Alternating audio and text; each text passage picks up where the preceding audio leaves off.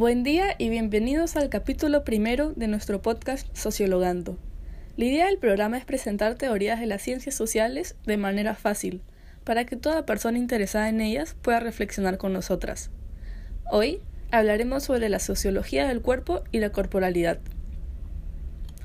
Siempre tenemos y hemos tenido un cuerpo, pero más allá de eso, siempre hemos sido y seremos un cuerpo. Este va cambiando, se transforma y crece pero siempre se mantiene allí. Sin embargo, a pesar de su constancia, muchas veces nos olvidamos de su existencia. Lo transformamos en algo tan cotidiano que por momentos desaparece. La naturalización de nuestro cuerpo suele llevar a su olvido. Por eso, cuando intentamos reflexionar sobre nuestra corporalidad, al inicio nos suele invadir un no sé qué que impide el pensamiento consciente de nuestra realidad física. Sin embargo, es importante pensar activamente sobre nuestra corporalidad. Hoy, en Sociologando, hablaremos sobre las nociones del cuerpo desde la sociología y propondremos una reflexión de la teoría a partir de la situación de aislamiento actual. ¿Alguna vez te has preguntado qué es el cuerpo? ¿O qué entendemos cuando hablamos de la corporalidad? Del mismo modo que nuestra realidad física, nuestra percepción sobre el cuerpo también va cambiando.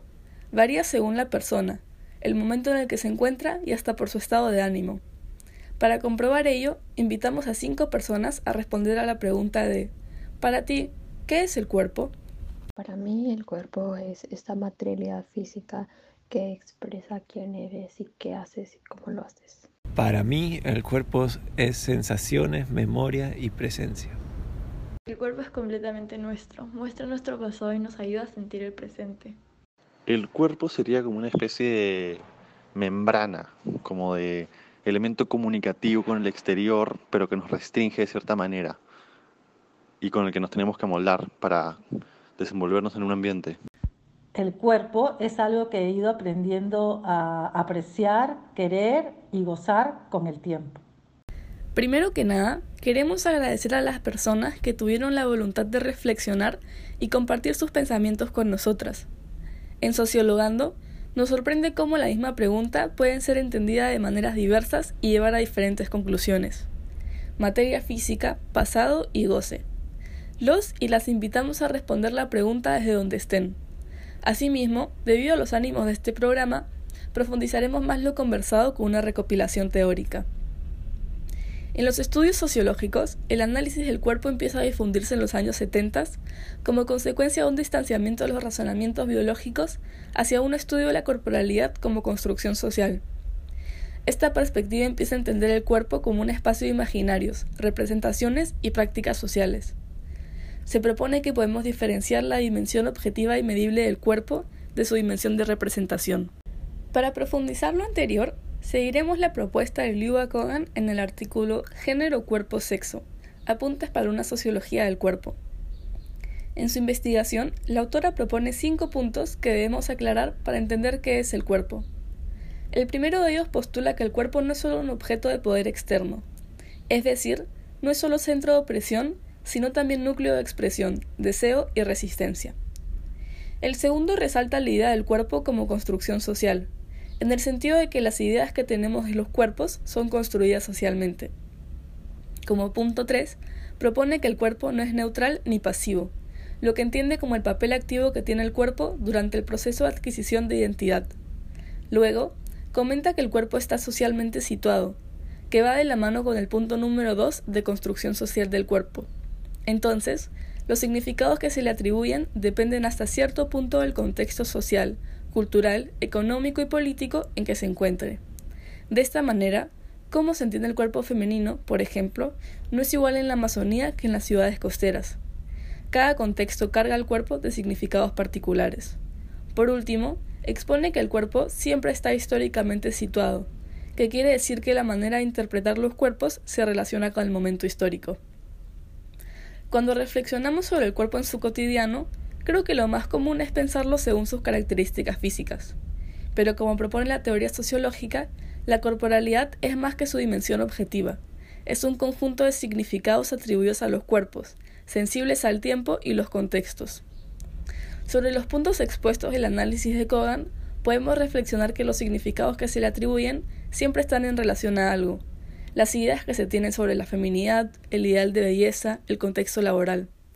Los significados construidos no nacen de la nada, devienen en relación a otros contextos o realidades.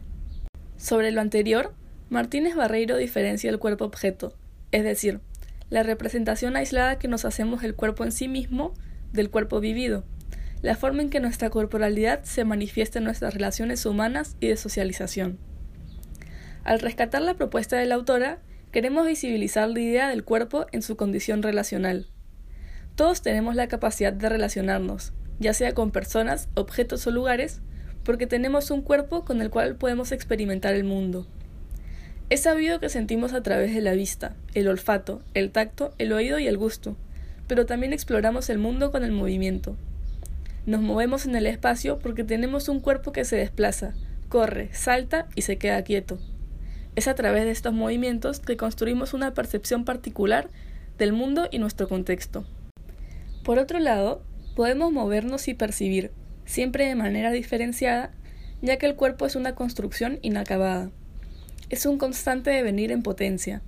Como plantea Spinoza, el cuerpo no es, sino que se va produciendo en la medida que es afectado por otros. Nos encontramos en un equilibrio entre la capacidad de afectar y ser afectados.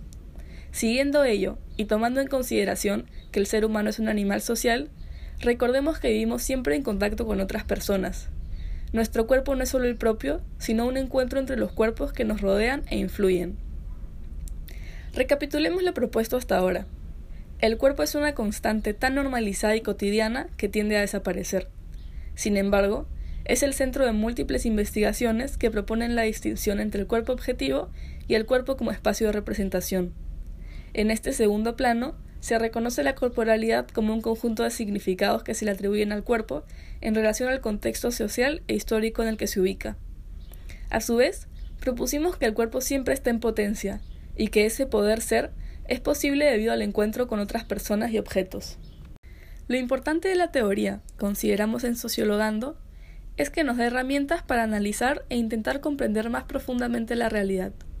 En ese sentido, proponemos ahora pensar nuestro contexto a partir de lo expuesto. Es junio del 2020 y hace más de 80 días que el Perú se encuentra en estado de emergencia por la pandemia de COVID-19. Como respuesta al avance del virus, el gobierno central impuso el aislamiento obligatorio. Serán tres meses en los que la población, o al menos aquella que tiene los recursos económicos necesarios para cumplir la cuarentena, solo tendrá contacto con aquellas personas con las que vive. Las personas que viven solas, en teoría, no tendrán contacto con nadie. Un fenómeno siempre se puede analizar de varios ángulos. En este caso, y por lo conversado anteriormente, nuestra perspectiva será la del cuerpo, Expusimos que este es y se construye de manera relacional. Notamos también que el ser humano necesita de la interacción con otros. ¿Qué pasa entonces cuando nos vemos impedidos de relacionarnos con otras personas? ¿Cómo creen que se transforma nuestro percibir de los otros y nosotros mismos? Chaui propone que el cuerpo humano es tanto más fuerte y apto para la conservación, tanto más ricas y complejas sean sus relaciones con otros cuerpos. ¿Qué creen que pasaría si nuestro cuerpo, se viese aislado por tiempo indefinido de los estímulos que proporcionan las otras personas? Como dijimos, hay varios puntos de vista para analizar un fenómeno, pero también los hay para analizarlo según una misma perspectiva. En ese sentido, podríamos intentar debatir las interrogantes anteriores postulando que, actualmente, las conexiones en red hacen posible un relacionamiento con otros que no depende de la presencia física, podemos crear relaciones, construir comunidades y compartir códigos de manera virtual. Y como las ciencias sociales son fuente inacabable de interrogantes más que de respuestas, seguiremos las reflexiones. ¿Qué ocurre con los cuerpos en red? Hablamos antes sobre el cuerpo como potencia. Ahora, podríamos postular que en la realidad virtual los límites del cuerpo se ven alterados. Mediante el Internet podemos viajar espacios y tiempos distantes no solo dependemos de la comunicación cara a cara, sino que tenemos la posibilidad de relacionarnos con miles de personas que se encuentran a kilómetros de distancia. Y como el objetivo central de nuestro programa es invitarlos a la reflexión, les dejamos algunas preguntas que esperamos les sirvan para pensar la teoría en la práctica. Tomando en cuenta lo anterior, ¿consideran que mediante la conexión en red el ser humano podría vivir en permanente aislamiento? ¿Creen que la virtualidad ¿Se afectado solo el cuerpo de representación o también el objetivo?